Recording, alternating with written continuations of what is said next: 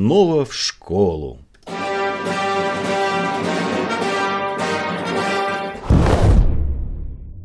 Конец 1983 года оказался для меня переломным. Долго копившиеся долги по учебе и конфликты с руководством факультета привели к закономерному финалу. К зимней сессии меня не допустили. И было, в общем-то, ясно, что моей жизни в МГПИ пришел конец. Баба Настя твердо решила меня выгнать. Я как-то по инерции ходил еще на занятия и даже писал контрольные, но внутренне замер перед надвигающейся неотвратимостью. С большой долей вероятности весной меня ждала армия. А я, в свою очередь, уже ничего не ждал. Оказалось, напрасно.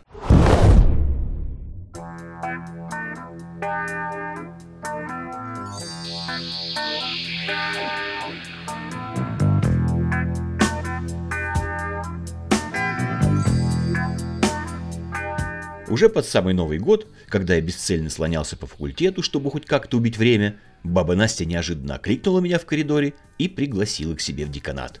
«Что ей еще от меня надо? И так уже все решено», — подумал я, но распахнул дверь.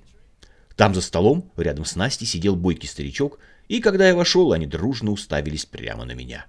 Молчание затягивалось. Наконец Романова встрепенулась и с видимым отвращением представила меня старичку. Оказалось, это был директор одной из дальних московских школ новостроек. В середине года его биологичка неожиданно ушла в декрет, а найти кого-нибудь на ее место он быстро не смог. Вот и пошел по старым связям к Насте, а дальше подвернулся я. Формально у меня уже было неполное высшее педагогическое образование. Я был свободен от учебы и даже, скрипя сердце, рекомендован деканом факультета. И главное, я сам страстно хотел преподавать. Так неожиданно зимой уже нового 1984 года я стал учителем биологии сразу у более чем тысячи учеников, а также классным руководителем замечательного шестого класса А. Снова в школу, словно в первый раз. Снова в школу, словно Моя новая школа располагалась на самом юге Москвы, куда еще не дошло метро. Дорога туда занимала у меня больше полутора часов, и приходилось вставать в 6 утра. Контингент в школе был в основном пролетарский, но бойкий и любознательный. В каждом классе было не меньше 40 учеников, а в параллели 5 или даже 6 классов. Я вел все, от ботаники до анатомии и общей биологии, а весной мне еще добавили заботу о приусадебном участке и лаборантской.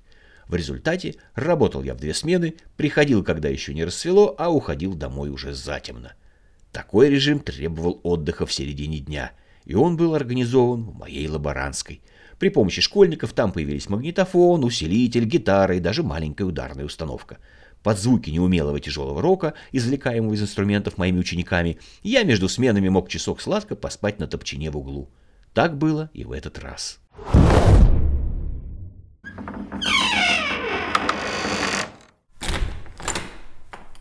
«Где этот ваш биолух?» Дверь в лаборантскую шумом распахнулась. «Сейчас я сделаю ему больно!» На пороге стоял, покачиваясь, здоровенный поддатый детина и рыскал глазами по сторонам. Музыка смолкла и повисла неудобная тишина. Я вздохнул и поднялся с топчана. «А в чем, собственно, дело?» — спросил я и на всякий случай запустил руку в ящик, где лежали металлические совочки для работы на приусадебном участке. «В чем дело, говоришь?» Детина шагнул ко мне и вытащил из кармана ножик-бабочку. Он показательно поиграл им перед моим лицом, ну и стало ясно, что ничего серьезного творить он не собирается. «Кто моего брата подсадил на эти ваши ударные? Он украл в пионерский барабан, и теперь в квартире никому житья нет!» Ага, теперь мне стало понятно. Это оказался брат Терентьева, который не на шутку увлекся ударными и даже выпросил у меня старые ноты, по которым я занимался еще в школе в джазовой студии. Э, послушайте, я дружески протянул вперед руку и набрал в рот воздуха, чтобы мягкими разговорами успокоить простака. Но он почему-то покраснел и отпрянул, выставив вперед ножик. Я посмотрел на свою руку. Там каким-то образом оказался острый совок, которым я и целился в грудь пришельцу. Упс.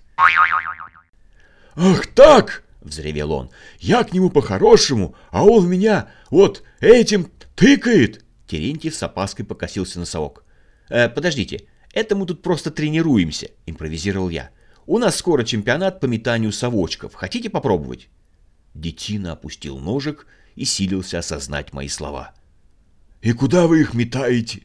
Он недоверчиво прищурил глаза.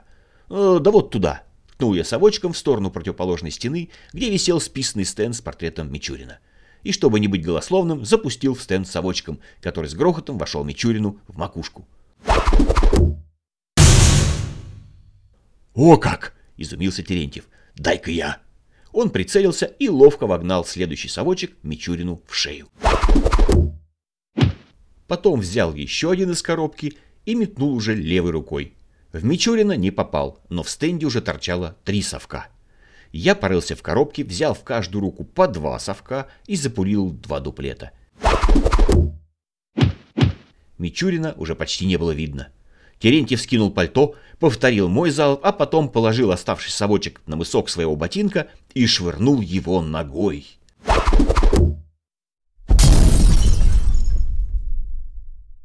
Стенд такого не выдержал и рухнул. Собравшиеся зааплодировали, а Терентьев благодушно присел на топчан рядом со мной.